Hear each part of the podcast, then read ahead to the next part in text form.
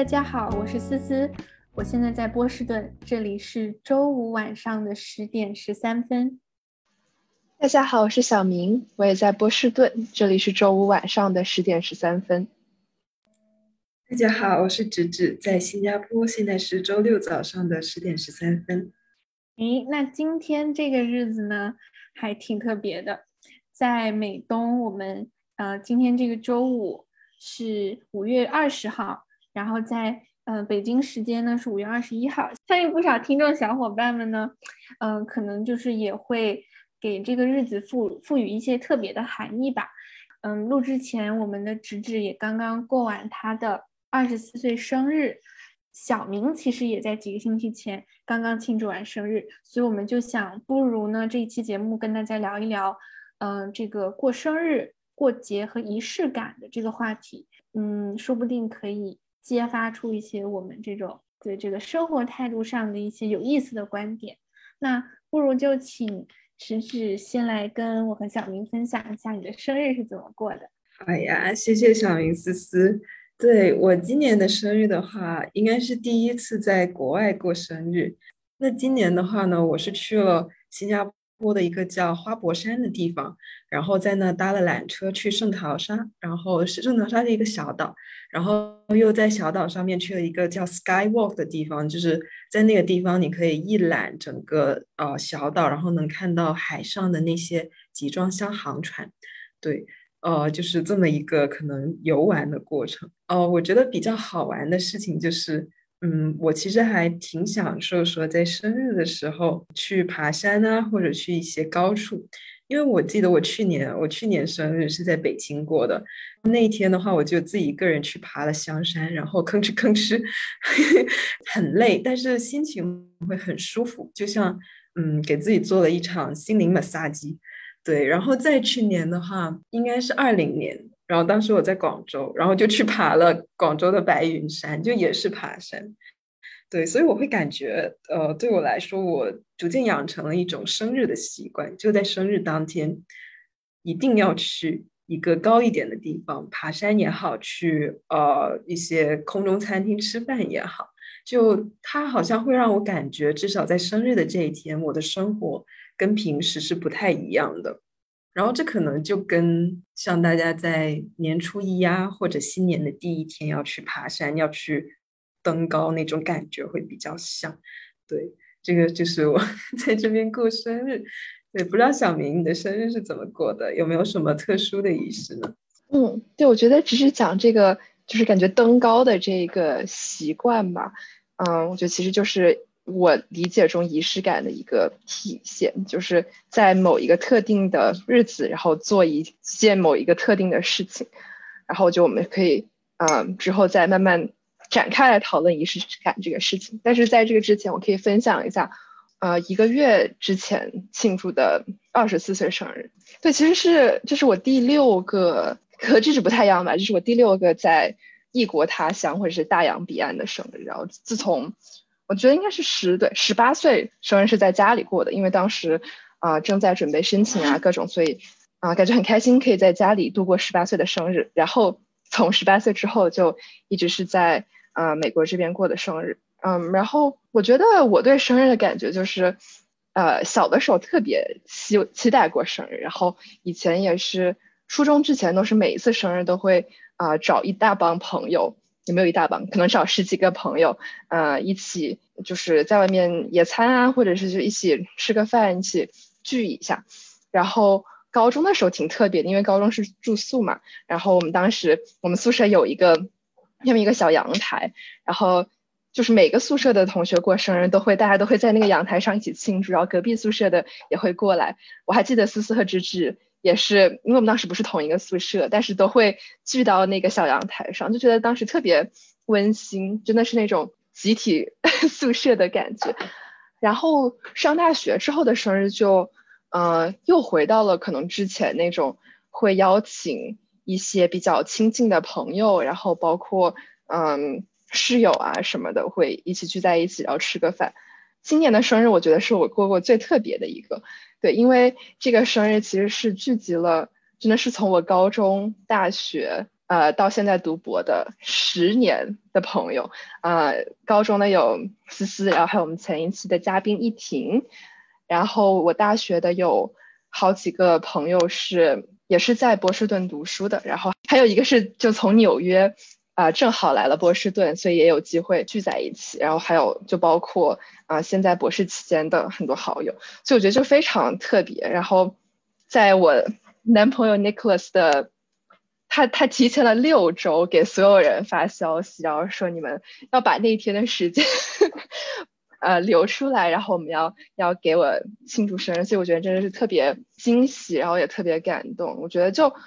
我可能对生日的仪式感就真的是觉得是一个契机吧，然后可以把呃这一些平时肯定会经常联系，但是可能未必会有机会能够欢聚一堂的这些呃朋友们。聚在一起，然后因为当时是特别好玩的是，因为我的朋友圈其实相对于比较分散，就大家互相可能也不是很熟。然后我们有个环节就是我要用一句话去形容在场的某一个人，然后让大家让大家去猜那个人是谁。对，所以我就觉得是一个特别好的一个契机。然后我觉得这可能是我对生日这种仪式感的一个理解吧。嗯，刚刚小明讲的回顾的整个过程让我。就是脑海中就是嗖嗖嗖的有很多画面涌现出来，就是我发现我很荣幸是小明提到的，就是这一个生日和遥远的七年前的生日的呃吃瓜不是 就是见证者，然后我觉得就是小明刚刚提到的，我我感触还蛮深的，就是聚会或者说把朋友们邀请到这个自己的生日派对上，就是。真的能够创造一些平时很难有的一些场合和回忆，然后这个就就让我反观我自己，因为我我自己是那种特别不喜欢麻烦别人的人，就是我特别怕，就是如果让大家知道了我的生日，就会造成需要大家准备礼物，然后需要大家抽时间，需要大家花心思的这种麻烦。然后为了为了就是尽量低调呢，我通常。生日都是很小范围的过的，就比方说今年可能是请了两个朋友到家里来坐一坐，吃个饭。然后往常的话，有时候就是像在国外的话，一般都是一个人过，或者是只跟身边一两个朋友一起简单的吃个蛋糕。只要是在家，基本上呃也是会跟爸爸妈妈一起，嗯，就是同样的一个小范围的。吃蛋糕的这样的聚会，所以就是感觉还挺不一样的。这么一对比下来，我觉得我生日的仪式感可能看起来是最小的。然后，但是其实我听下来之后，我的一个感触就是，像直指直指的那种仪式感是可以自己来完成，就是自己一个人可以完成的。然后小明的这种仪式感是大家共同来完成的，就两种仪式感，我觉得都很棒，然后是不一样的体验吧。顺着我刚刚说那个不想麻烦人的这个这个态度来讲的话，其实我觉得小明给我的一个启发就是，有时候感情就是麻烦出来的。就是如果你不想麻烦别人，然后然后别人也不想麻烦你，然后你们俩就是 就是这样，就两条平行线，各过各的生活。虽然可能也不是说不好，但是会嗯少了一些趣味吧。对然后就是，我觉得可能以后我也要学会多多麻烦我的朋友。对我刚听小明跟思思过生日的分享，我就感觉到好像大家对仪式感的重视其实是会随随着嗯年龄阶段去改变的。小明可能就在高中的时候会有更多大家一起聚会的这样子的生日，然后到了大学的时候就范围会稍微小一点。哦，但是但是今年依然过得很开心。然后呃，思思的话，其实我我印象里好像我们在高中的时候有帮思思过 一个生日，就是在一个宿舍的时候，而且当时吃的还是很重芝士蛋糕。天呐，没想到芝芝还记得，是是的，我记得，我记得当时我还吃了两个蛋糕，然后特别幼稚，就是反正反正我经常过那种吃两个蛋糕的生日。然后我印象特别深的就是我十八岁那年，然后。我爸给我买了一个，好像是我忘了是提拉米苏还是什么的蛋糕，然后我就爆哭，因为我就说我想吃草莓蛋糕，然后有白色奶油的那种。然后我就说别的生日没关系，但是我十八岁的生日，我觉得如果我再不任性一点就没有机会了。我好像原话说的就是这个。然后后来就马上就在网上，就是在爸妈的安慰下又订了一个草莓蛋糕，然后就觉得很抱歉。然后但是。但是我就是做过这样幼稚的事情，然后直指提到那个那个生日，我也记得我是带了两个蛋糕到学校去，好像也是因为就是我我家人挑选的口味和我自己的口味 出现了分歧，然后但是两个都很好吃啦，所以我就有带到学校里跟大家分享。这样，我我的我的仪式可能跟蛋糕有不解之缘，就不管怎么说嘛，仪式就意味着你有点那个。固执的地方，对吧？就像直直说的，我偏要去登高，就是我一定要有这么一个过程。就如果我不这么干，我会有点小遗憾。就就是因为很很在意这件事情，所以我觉得可能对我来说，就是蛋糕它意味着一种回忆吧。我经常会记得一些比较特别的蛋糕，就在我的印象当中出现的。所以我觉得这可能也算是一种。就是回忆的锚点，就我今天一定要把这件事情做到。如果做不到的话，我会觉得这个生日我没有过好。其实我就是在之前的某某几次生日也有这种感觉，因为曾经有一次，就是我还在上海的时候，我选择在生日当天，然后去去上海的一个呃，应该是淘，就是一个很高的地方。然后因为是生日，所以它是免费上去的。我当时就去那儿去玩了。虽然是自己一个人，但是我真的好开心，因为那是我第一次去到上海很高的地方，然后去俯瞰，就是呃陆家嘴啊、黄浦江啊那些东西。但是其实当时我的时间特别赶，因为我当时是六点半就有晚课，所以我是嗯急匆匆的去那个很高的塔上面去啊游玩，然后又急匆匆来赶地铁、赶赶公交，然后辗转回到学校，然后从后门 溜进。那个教室，就为了补上那一堂外课，所以我我就能明显感受到思思刚刚提到的那那个固执，就是无论这件事情它的时间有多急迫，无论它可能有什么难度，还是说我当时呃体力其实不太好，对我记得我当时是有一点发烧的，就好像这种固执感会给你带来一个嗯莫名其妙的精神力量，就你一定要把这件事情做成。对，然后其实我还感觉就是说，可能呃，对我来说，仪式感其实在上大学之前跟上大学之后会很不一样。因为当时，嗯，其实从小的话，家里不怎么过生日，最多就是呃，爸妈，然后就是一家三口，嗯，买个蛋糕，然后大家吃一吃。然后我也几乎没跟朋友 过个过个生日，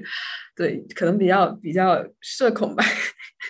然后，但是到了大学之后，我会发现，嗯，其实大家一起就三五好友一起过生日，这个感觉是很好的。因为在大学的时候，我们其实有一个过生日小分队，就是我们是社团认识的，一共四个小伙伴。然后在每一年的时候，我们就轮流给对方过生日，就是每一场生日，我们四个都会聚齐，然后要不去吃饭，要不去迪士尼玩，要不去。去爬楼或者怎么样的，然后我会觉得这种，嗯，一个小团体里面大家互相给对方付出，这种感觉是很舒服的。这可能也是我上了大学之后学到的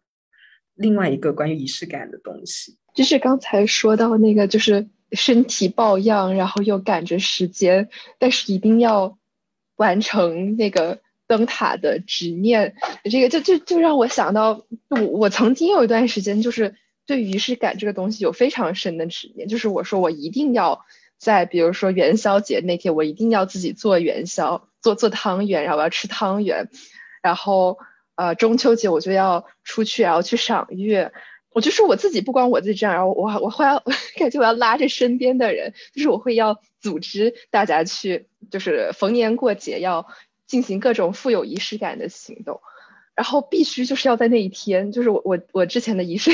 执念非常深，就是我一定要在除夕那天，啊，比如说抓一帮人过来包饺子，然后我一定要在比如说除夕的时候去看春晚，或者就是这种类似这种非常有那个节日特色的东西吧。然后包括之前还就曾经对五二零就是这种对吧被商家包装 促销的呃特殊的日子，就就非常。有执念之后，我我一定要在那一天做一些什么特别的东西或者是特别的事情。但是我觉得好像突然就是，我觉我这个心态其实发生了变化的吧，就是我会觉得可能不需要一定要在那一天，很多时候就是我们这种仪式感的东西，无非就对我来说其实就是一个契机嘛。那那我为什么一定要赶在中秋节那天聚餐？就如果那天真的是，对吧？大家都很忙，或者是，呃，就那天其实根本看不到月亮。那我为什么一定要出去看月亮？为什么不等到一个就是能看到就天气非常好的时候，然后能欣赏到月亮的时候？然后包括我就像对五二零这种呃比较，特别是在亲密关系中非常，就大家会觉得啊，一定要在这天。就是有点什么大动作的时间嘛，我反倒现在就觉得哦，就就是一个周五，然后同样对吧？周五就也是跟朋友聚一聚，然后或者是就是可能也不会再有一些呃一定要是什么要特别浪漫的事情，然后或者是一定要就是要求我的男朋友去做一些啊你不做这个就是不就是不在意我或者是怎么样的这样的行为，对，所以我不知道这是不是一个。我觉得这肯定是一个心态上的转变，但是我现在也没有一个想想到会是是什么导致了这样心态上的变化，所以我还其实挺好奇思思和芝芝是怎么看，就是对于仪式感的这种执念，难道是我们一定要在那一天去完成这些事情吗？还是就是生活中不一定非要特殊的日子也可以去做这些让自己快乐、让自己感觉到幸福的事情？我的第一反应是，其实会不会是，嗯，小明经历了一个仪式常态化的过程，就是因为，因为我其实还挺反省我自己的。就我刚刚不是说我生日其实过得比较随意嘛，然后我对基本上大小节日啊，还有什么，就是就是特别的数字什么的，我我都是比较随缘的。然后，但是我。就是今天在聊之前，我就我就回想了一下，我我就突然觉得，其实，假如在一些重要的日子做了什么不一样的事情，可能回忆会更丰富一点。就是它是一个，确实它就只是一个契机啦，就是不是说那个事情一定要在那天做。但是问题就是很多事情不在那一天，真的不会去做。然后我觉得可能还是跟就是你身边的人，还有你所处的这个。状态，你的时间精力有关，就是比如说，假如你在一个比较忙碌的时间，你忙碌的生活状态里，或者是你平时，嗯，跟朋友，就你比较社恐，你就很少约朋友出来。假如没有这些生日啊、节日啊，就更难给自己创造一些特殊的回忆。嗯，其实我刚刚有感觉到一点，就是我们。要怎么看？嗯，平时跟特殊日子的仪式感。然后我个人的话，其实我会分两部分。第一部分就是说，嗯，你到底要有多少个仪式感？因为其实除了生日，我们还有无数的节日：中国情人节、西方情人节、白色情人节、五二零、五二幺，呃，七夕、圣诞节、新年，呃，元宵，呃，嗯，很多很多很多。就是，所以我觉得，呃，可能有有一个就是。关于这些仪式感，你是不是有一些是必须要去做的？有一些节日的话，你可能就随缘一点，大家就不要执着。然后对我来说的话，我其实是几乎其他的节日都不怎么过，但是生日这一天一定要好好过。我觉得可能就是我把我对其他节日需求的仪式感都放在了这一天，然后把这一天过好，那我好像就获得了一种掌控感。对我觉得，我之所以要在这一天做这样一种。嗯，每每年都做的事情，可能也是一种，呃，想要掌控自己生活的体现。因为坦白说，其实我们在平时的话，嗯，有很多身不由己的地方，你要去读书，你要去工作，嗯，你要跟身边的人互相迁就，然后达到一个比较舒服的关系。但是，可能我会或多或少在生日的这一天，我想完全的按照自己的想法去做事情，然后。呃，如果能把这件事情做成，我就会会有成就感，然后带给自己一种安全感的保障，就觉得 OK，我好像完成了今年对自己的一个承诺。当然，这样子其实有的时候会有点危险，因为在生日的这一天，你就会很容易被别人惹生气，就是 因为你太重视这一天了，所以可能别人有一些嗯跟你预期不太一样的地方的时候，你会更容易生气，就可能是这种执着它带来的一个负面的效果。对，就就刚刚讲那个，我突然觉得好有同感啊。然后我甚至在想，就是我对生日和节日的淡薄，是不是因为我不想让自己失望？就是如果我没有期待，如果我不我不我不麻烦大家，然后我也不麻烦我自己，我就不会跟大家过不去，也不会跟自己过不去。然后这一天就会一如既往平静的、顺利的度过。啊，这可能也是我的一个。一种，就是 我也不知道，我也不知道这算好还是不好，但是，但是我会觉得，就是这就是执念的一个双重效果吧。就是你对一件事情越在乎，你得到的这种情感的反馈就越强烈，就不管它是好的还是不好的，对，所以可能都会让那天成为特别的一天。假如那天暴怒，然后。跟你身边的朋友撕破脸皮，然后他也会是你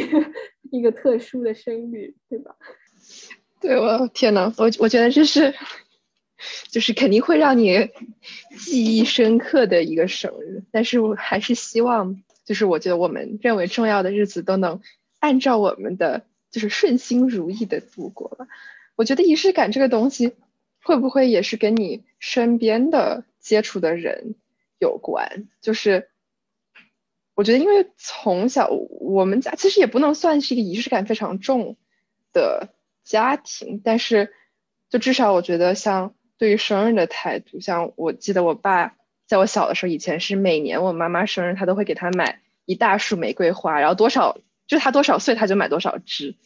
然后我以前小时候就会就特别喜欢就拿那个玫瑰花瓣收集起来，然后说来晒干。我觉得这是我可能最早对于就是大家对于生日怎么过的一个。早期形成的一个模式吧，然后我觉得，就假设可能你的另一半会是一个比较充满仪式感的人，也会在就是他的带动之下会变得很有仪式感。但是如果就是我觉得我现在对于仪式感，嗯，像思思说，我不知道是不是常态化，或者是就是逐渐淡薄，就感觉是因为 读博的。枯燥生活就让我们觉得每一天，哎，其实也都是差不多，然后就也没有觉得一定要特别的做一些什么事情，对。但是就还是会有些日子还是会好好过了，就比如说生日，生日那天，像芝芝说的，我觉得会，我就会让自己放松，然后不给自己设一些什么条条框框的，没没有我的时间表，然后我觉得那天我就是要享受。享受我的生活，然后我记得我今年的生日那天，我好像翘了一节课，然后等一下我没有翘课，不好意思，我没有翘课，但是我下了课之后我回家就没有做正事儿，对我就我就看了书，然后晚上还看了电影，然后觉得就是那天是个周四，并不是周末 的时间，然后反正就是嗯，让自己非常的放松的去度过了这样的时间。所以这么一想，就是给自己设定一些特别的这种小假期，确实还是挺重要的。就是既是跟身边的人建立回忆的一个方式，也是给自己就是松一口气的一个方式。对，而且小明刚刚提到那个，就是我觉得确实每个人对仪式感的理解，可能跟成长的环境还有家庭的这个习惯挺有关系的。就比方说，之前聊到生日的时候，我就挺惊讶，就是好像不是所有同学都像我的家人那样是给爸爸妈妈买生日蛋糕的。就是我爸妈，就是从从我小时候到现在，就不管他们多大年纪了，反正就是生日一定要有生日蛋糕，然后要吹蜡烛，要唱生日歌。就是，但是我听说，就是可能有一些小伙伴，他们就是父母会觉得。哎呀，就是老大不小了，就不要不要这种东西，就给孩子过就好了。所以可能就是不同的，嗯，家庭也会有不同的习惯。然后我不知道是不是也是因为这个，所以我对蛋糕有执念，好像蛋糕是生日存在的理由。我其实蛮认同刚刚思思小明提到的，就是呃，家庭或者说外部环境对你过生日的一个影响。然后就是特别小明刚刚在讲，哦。会送玫瑰花的时候，我就觉得好甜。对，然后其实我会回想起来，我大学时候和一个过生日四人组这样子去去轮流过生日，其实也不是我提出来的，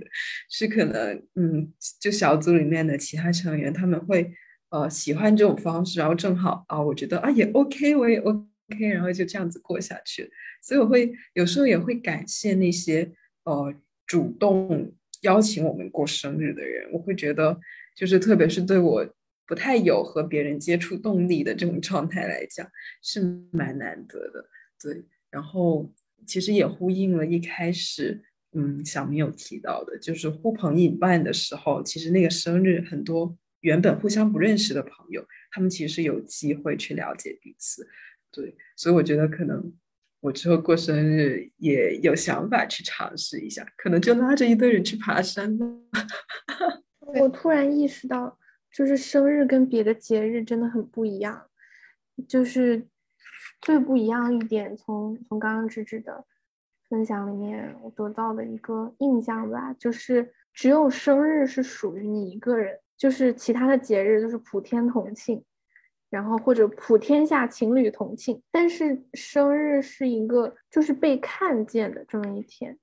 就是这是为什么朋友在场其实还挺重要的，因为。我现在回想起来，会觉得就是生日的对我对我来说，可能意义比较重要的时候，往往是我可能无法跟家人待在一块儿。然后，比如说本科的时候在香港求学，然后是社团还有嗯迎新营的小伙伴给我庆祝的生日，就像刚刚就是讲那个生日互助四人组，我觉得就这种存在特别有必要。虽然大家可能是。就是你能预判到会有这么一件事儿，它不是一个惊喜，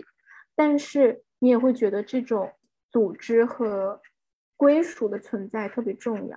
就因为你知道这一天有人记得你，然后有人会专门为了你去庆做一个小小的这个这个庆祝。然后我觉得这就是为什么我们还是很需要生日，然后很需要这个就是在生日这一天被记得。对，其实刚刚思思有提醒到我说，我们那个 生日互助四人组，我觉得它带给我的另外一种东西，就是原来生日也是可以收很多礼物的。因为当时我们就是，如果其中一个人过生日，我们其他三个就会要不分别给那个人买礼物，要不就合伙买一个啊，还比较贵重的一个礼物。对，我就觉得这种。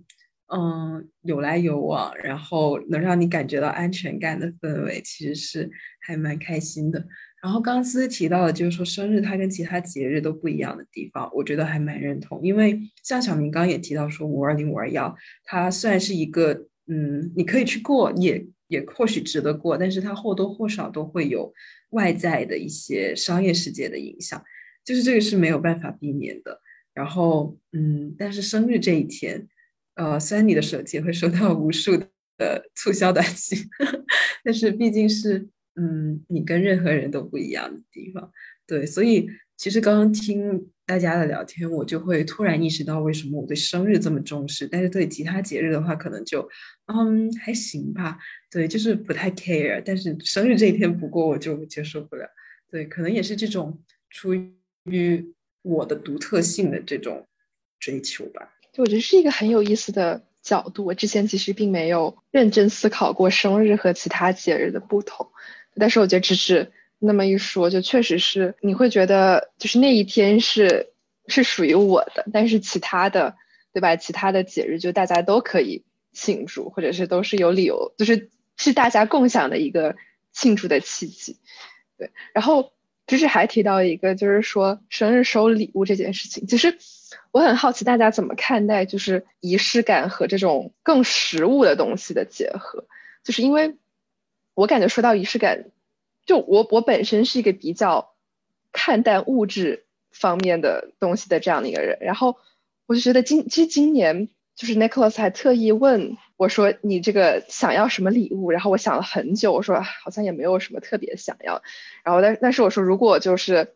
对吧？大家想问起来，那那不如就买一个我会用得到的一个这样的东西。然后，我觉得很多时候我是甚至觉得，就是给我一个体验会好过给我一个实际的礼物，因为我觉得这样的话，我会我能记住这个体验。但很多时候有一些礼物就嗯，啊，当然能用得上的肯定是好，但是有好些我感觉就，哎，也没有也没有办法用得到，就是有点可惜。对，所以我还挺好奇大家是怎么怎么看待这个，就过节日、过生日送礼物，然后或者这种更加实际的载体吧。我觉得小明这个问题提的特别有意思，然后我的答案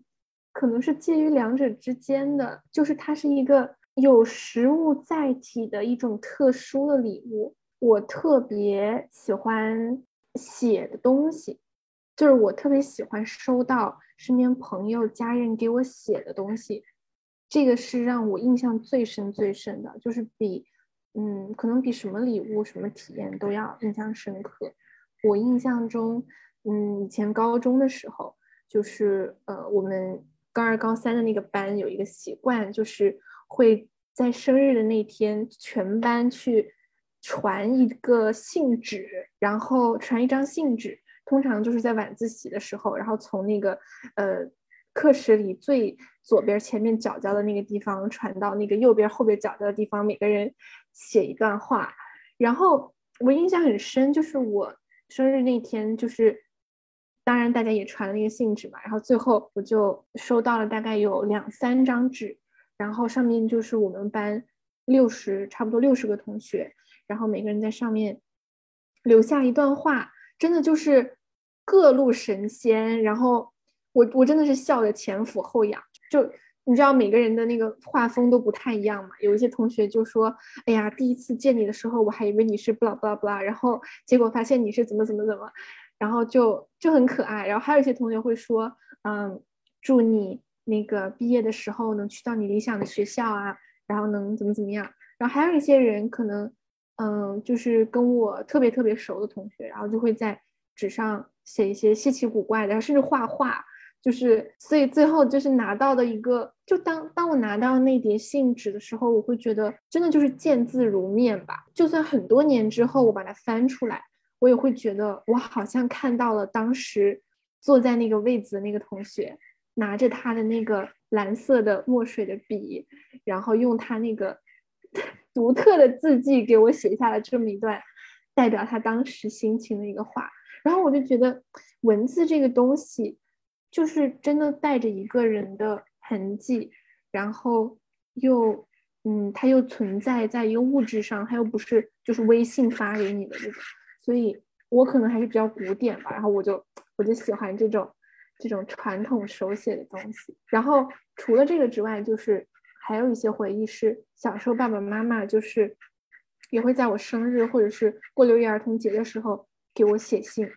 然后就这种就是在我印象中留下很深很深的印象。对，哦，我特别喜欢这个。我其实当时我十八岁的时候，因为当时那个生日是在家里过的。然后我就发了条朋友圈，我说，嗯，向大家要一个生日礼物，就是让大家写一下对我的第一印象，或者是我们当时第一次见面是什么样的场景。然后就收到了很多很有意思的评论，就比如说什么，有人对我的第一印象是当时作为生物课代表，然后在最后剩十五分钟才要大家交作业，然后说什么不到最后一刻不要不向大家收作业，就就诸如此类一些很。很有意思的细节，就我可能自己都没有记得，但是就是可能身边的一些同学会记得这些很有趣的细节，所以我我特别赞同思讲的这个哦。然后当时我我高二，嗯，当时请假回家的时候，我记得还有应该是我们班同学就是给我写了一个本子的呃留言吧，然后我感觉就有点像小学的时候大家喜欢留那种同学录，但是当时小学大家就是随便写一些，嗯。什么什么祝你什么学业进步之类的东西，但是我觉得这这种形式的礼物特别有意义。然后我觉得这个其实在我定义中，它不能算是一个礼物，更像是一个就是和你的记忆或者是你的体验相结合的这种东西。而就是我我觉得这种，就我最喜欢的就是你在里面花了心思，或者你可以看到你和这个人联系的这样的东西。作为作为一个礼物的形式，对我很想补充一下，就是小明说的这个心思，因为其实我们在给身边的朋友送礼物的时候，我相信大家都会就是绞尽脑汁的想要送点特别的东西，想要送点能够代表你和这个人之间的一点回忆，一点特殊的友情的这种东西，但实际上是很难的，因为商品都已经标准化了，除非你们一起去做了一个什么什么陶瓷，就就像像这种布毯，就是这种你们需要花很多很多时间的布毯。其实我觉得写信或者是写卡片是最简单的，能够就是在这个礼物中注入灵魂的东西。其实我不知道你们是怎么看，但是对于我来说，我就觉得就是这个礼物值多少钱，然后是什么牌子的，就真的不重要。重要的是，嗯，从这封这这件礼物当中能够看到，就是能够纪念到你对我的那份情感。然后我觉得这个就是最打动我的。对，其实说到礼物的话。我刚刚开始翻朋友圈，看我之前都收到了什么礼物，然后我还蛮认同刚刚思思跟小米有提到，就是说，嗯，有一些就凝聚了自己心思的东西在上面，然后信肯定是其中一个，因为我在想起我给重要的人送礼物的时候，我也是，嗯，很喜欢用一张明信片，或者是，呃。一般是明信片吧，就不想写写太长，就会写一些，就是一些我我觉得他身上有的优点和我们之间的很重要的回忆，就觉得我很很珍惜我们这段关系。然后我会觉得这种包含了真情实感的文字信件，其实对方是能感受得出来的。然后如果对方送给我，我我也是能感受得出来的。然后我就是刚刚翻到了一封，就是我最好的朋友之一在。可能前几年我生日的时候送给我的一封信，当时我还把一段话截图了，因为我真的特别喜欢。他那段话是这么说的：“你还非常年轻，一切都刚开始，或者说还没开始，享受向你滚滚而来的一切哀愁喜乐，贪嗔痴怨吧。”就我当时就特别的喜欢这封信，然后就会觉得我能感受到他信里面给我的特别真挚的祝福。对，然后但是其实除了信件的话，我觉得另外一个会让我印象特别深的事情是，你在生日当天把我想要的东西就是送给我了。就是说我没有很明确的表达过想要，但是只是在我们日常的相处里面，我曾经对某一个物件好像显露出很喜欢的心情，然后在生日当天就呃那个人会买下来送给我。我觉得这种是特别让我惊喜的。我记得有一次是一本诗集，就是当时我们在去逛书店的时候，就看到聂鲁达的诗集，然后我当时就表现出很喜欢的感觉，然后结果在过了不久的生日，我就得到了这样一份礼物。还有一次就是在可能逛一些精品店，就是有很多小玩意儿，然后我就特别喜欢一个篮子里面 装着一只可爱的猫猫的那种玩偶，然后当时我只是摸了、抓了好几下。就是忍不住，呃，其实我当时没有想过说，哦，这个我要这个礼物，或者是我想买下来，或者怎么样。我只是表达了单纯的表达了喜欢，而且我这种喜欢甚至不是用语言表达出来的。但是同行的那个人他注意到了，而且他买下来了，作为礼物送给我。我觉得这种就是，嗯，会特别让我受到感触，因为它证明了在日常的生活里面。你是受到重视的，你是被看到的，你的喜怒哀乐，嗯，是被别人看在眼里了。然后他就是这种重视就放在了礼物里面，所以我就会觉得，嗯，这可能是我觉得礼物它伴随的特殊含义。我好喜欢直直说的那句“喜怒哀乐被看在眼里了”这句话，就是。就是我觉得，我觉得真真的是让我就是认真的思考了一下礼物这回事儿。其实我们大家本质上都是有一个情感上的需求，因为平时大家都不太愿意麻烦对方，然后平时大家都习惯了处理好自己的情绪，处理好自己的事情。但是就是生日这样的事情，它给到身边的人一个理由，去让你做一个。可以被宠着的人，就是就是让你可以不用什么事情都藏起来，不用什么事情都自己一个人消化掉。然后你喜欢的东西也不一定要只有自己能够去买，自己能够去抓住，身边的人也可以帮你。然后我觉得这个就是让我意识到，就是我们要看到这个平凡的举动背后的需求。然后才能真正实现这件事儿的意义。对，就如果大家能够就是，嗯，也不是说所有人都要就说啊花好多时间帮别人准备礼物，而是假如我们能看到这一点，我们能看到。我们身边每一个人都有被好好呵护的这种需要的话，我觉得就送礼物会变成一件更开心的事。我记得我之前在哪里看到过，就是说最好的礼物是就是那个人最想要、最需要的。就很多时候我会觉得，有些人送礼物可能会觉得啊，这个我觉得好，所以我想买来送给你。但是我觉得好的东西未必是 对方也觉得好或者也会喜欢的，所以我觉得只是前面举到的那个例子，就是摸那个猫猫，然后被看到眼里，我觉得那个就是一个非常，我觉得是一个非常好的礼物的送礼物的例子。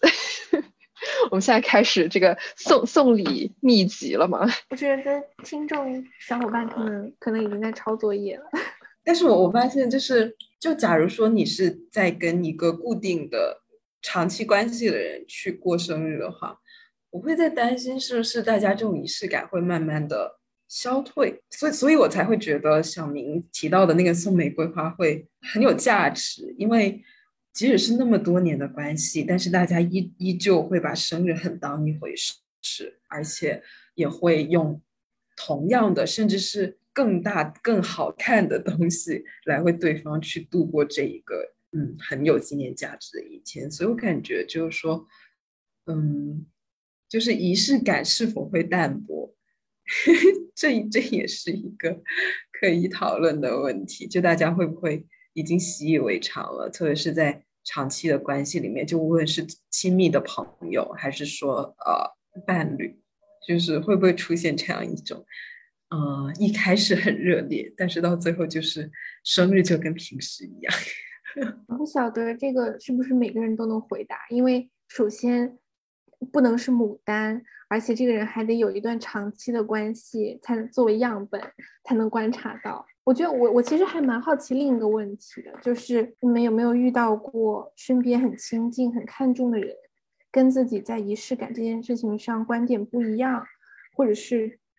在某一次重要的日子让你有点失望的这种事情？之前不是分享了，嗯，我爸每年给我妈送花的这件事情，然后其实我还跟我爸妈有一个这样的对话，就是我妈，我对花的态度是，我觉得花有点浪费，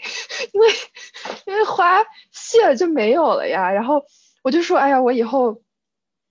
我我还是希望他不要送花吧，送点其他的好了。然后我妈说，如果那如果未来你男朋友一定要给你送花怎么办？然后我说，那我会跟他沟通，送点其他。我我是觉得这件事情就沟通一下，看什么样的，就是找到两个人都能接受的一个这样的 common ground。就是我我觉得就是双方对于仪式感的定义是什么，这是一个非常值得拿出来讨论的话题。就是呃，可以在甚至是确定关系之前，或者是就是初期恋爱初期，先把这个呃问题就大家都探讨探讨。因为我觉得每个人对仪式感定义其实是会不一样的。我们今天讲了这么久，其实大家也没有很明确的给仪式感下一个定义。但是我觉得我听下来，我们三个对仪式感的定义更多的是在于一种，就是满足情绪上的需求，或者是一个，就是做一件事情，呃，获得一些呃回忆，就这种仪式感。那可能有些人对仪式感就是说我一定要收到花，收到巧克力，收到什么什么东西，呃，或者是我一定要你。每天早上对我说早安，每天晚上说晚安，或者是就是每个人对仪式感都有不同的定义，然后也有他希望能够达到的那个要求吧。对，所以我觉得这个是一个只有比较开诚布公的去谈这个问题，才可以尽量减少两个人之间的差异。就是肯定是每个人对仪式感的定义和需求都不一样的。就是我觉得我没有办法要求对方跟我看重同样的东西，但是。至少我可以告诉他我希望有什么，那就看他能不能够满满足我的情绪需求。我还蛮同意小明说的，就是要去沟通，然后把自己的需求讲出来。双方可能对这个解就是这个重要的定义并没有很一致，然后还有就是一些对仪式感的不同的看法。所以我其实还。呃，蛮同意小明说的，就是说你要去沟通。然后我觉得对我来说，可能更多的是要把自己想要什么说出来，就就可能有一些朋友会不太认同，因为就是在重要日子的惊喜感，说不定其实也是很重要的。但是就就我个人来说，我我觉得我其实不太 care 惊喜，但是嗯，所所以，我就会觉得我就是要把自己想要什么跟对方说清楚。对，但但是如果说对方在了解了你想要的东西之后，会找各种借口或者是什么其他理由不去满足，我觉得这个是问题。但是如果说他可能并没有意识到你有这个需要，或者他就是并没有对这个你认为的重要日子抱有多大的重视，如果是因为不了解而导致的一些冲突和没有得到满足的话，我就会很可惜。对，我觉得只是说的这个对重要的定义不同，我觉得这一点是特别好的。就是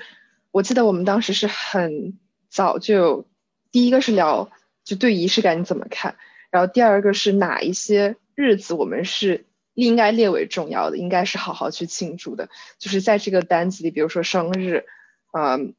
纪念就两个人的纪念日，然后应该就主要就主要是两个人的生日，再加上纪念日那一天，然后可能情人节有没有就是就是那个是可能没有这三个日子那么重要，对。然后我觉得其实。可能有些人对于仪式感之所以会有一些抵触的心理，可能他们会是觉得，就如果你每一个节日都要我同样的去重视，那我可能没有那么多精力和时间去就精心的为你挑选一份礼物。就比如说你要过五二零，要过五二幺，又要过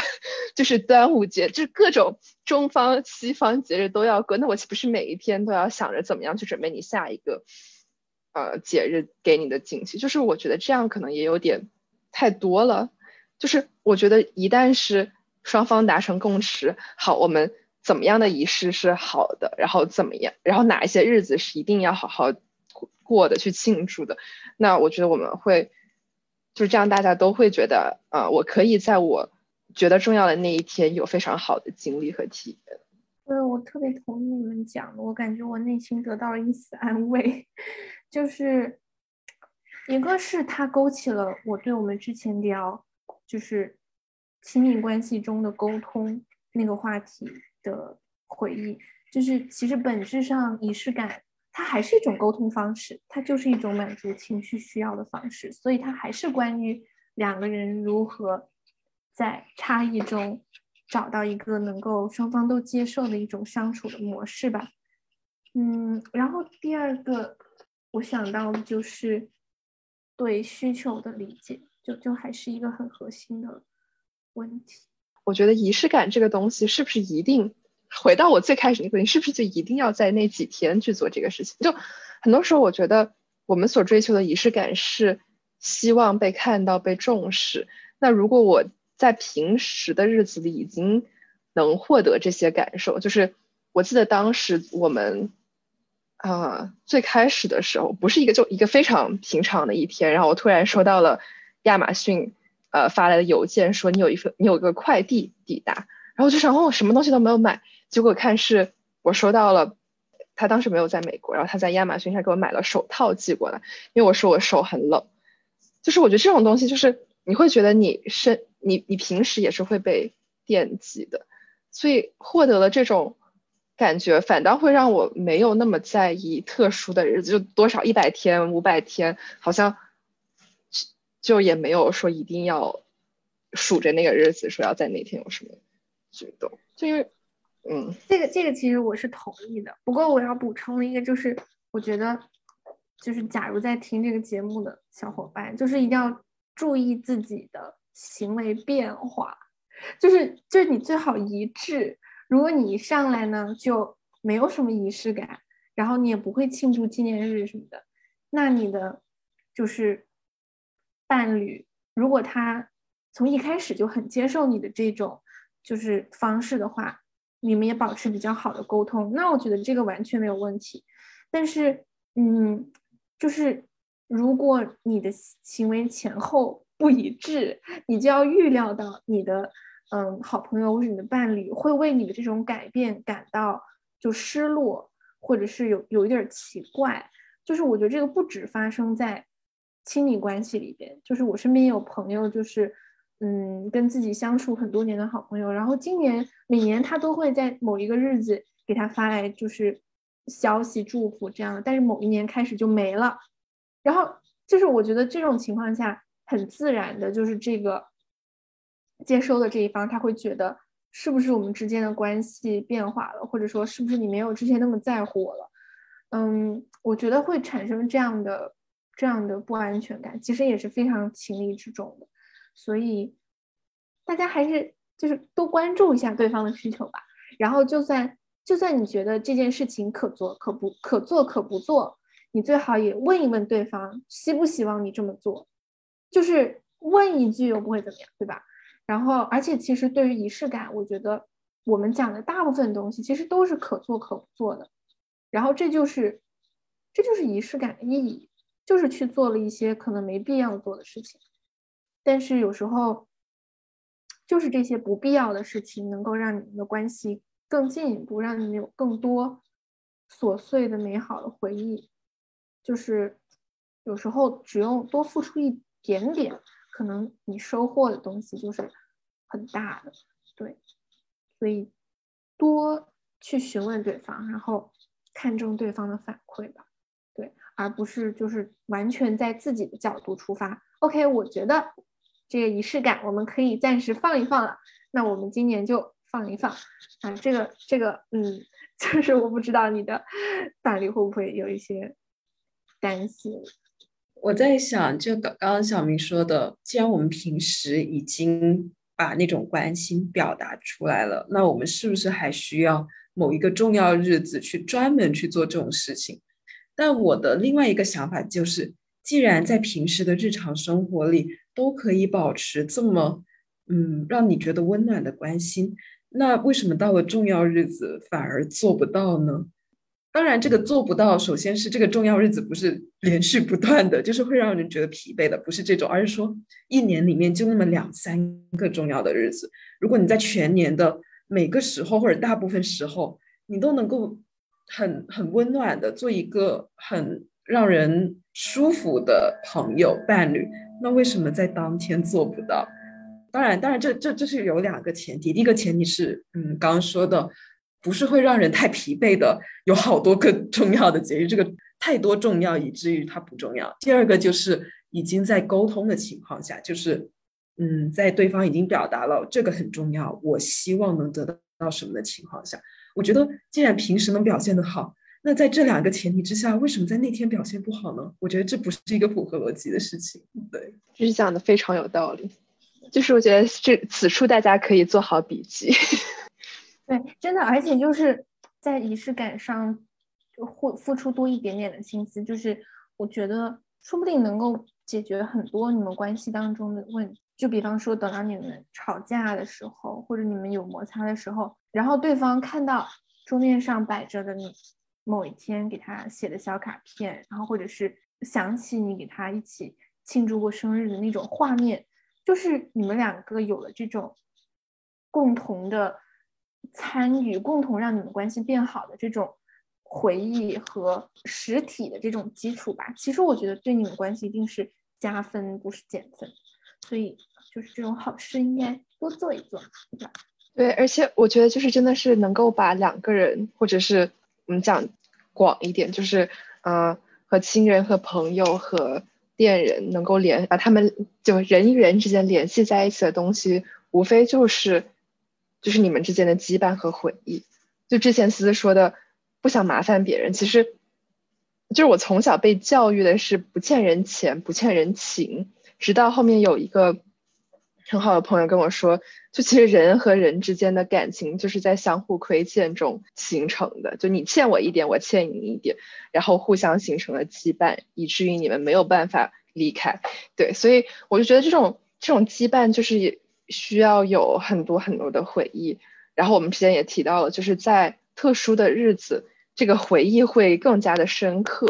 所以因为这个，我们才会想说要在那些。为数不多的几个重要的日子里，能够有一些特殊的事情，可以让我们日后就无论是失落的时候，或者是就高兴的时候，两个人说：“哎，那年我生日，你还记得？就是你为我做了些什么，或者你生日的时候我为你准备了什么惊喜。我觉得就是一个，对吧？回忆起来非常好的一些瞬间。所以，对我还是觉得我们的生活中就不需要太多，但是在重要的时候还是应该有一些能够让我们觉得开心、感到幸福的仪式。同意。然后我觉得可以再补充的一点，可能就是，嗯，虽然我们刚刚一直有在聊说和家庭的关系，然后和朋友的关系，和伴侣的关系，但是，嗯，我感觉。无论这些关系我们沟通的怎么样，然后获得多少幸福感，另外一个不可以忽视的幸福感来源就是我们自己，就是自己跟自己的仪式感。像小明说到的，放松就不做正事儿，看电影，或者是完全不按时间表来，嗯，又或者是我自己比较看重的一个，嗯，去爬山，就算是一个人吧，我也真的觉得很开心。对，所以我觉得。哦，仪式感除了体现在人与人的关系里面，也体现在自己和自己的关系里面。对，那作为一个收尾的话，嗯，我觉得就是在这个有限的人生里，对吧？重要的日子也就那么几个。如果嗯有幸遇到一些很好的伙伴，嗯，好的家人，你就不要怕麻烦，就是为你们之间多。就是书写一些美好的记忆吧。然后，假如有一些日子你不得不独自去度过、独自去面对的话，那就尽量的对自己好一些。然后，嗯，能够在独处的时候依然能够享受到幸福和仪式感。我觉得这就是我们今天嗯聊下来最大的收获。希望正在听这集播客的你呢，也可以给我们留言，然后写一写，嗯，你是怎么过生日的？你对仪式感怎么看？然后，嗯，也欢迎留言告诉我们想要听的其他的话题，嗯，希望在之后的节目里继续，嗯，和你相遇。那今这期节目就到这里了，大家再见，拜拜，拜拜，拜。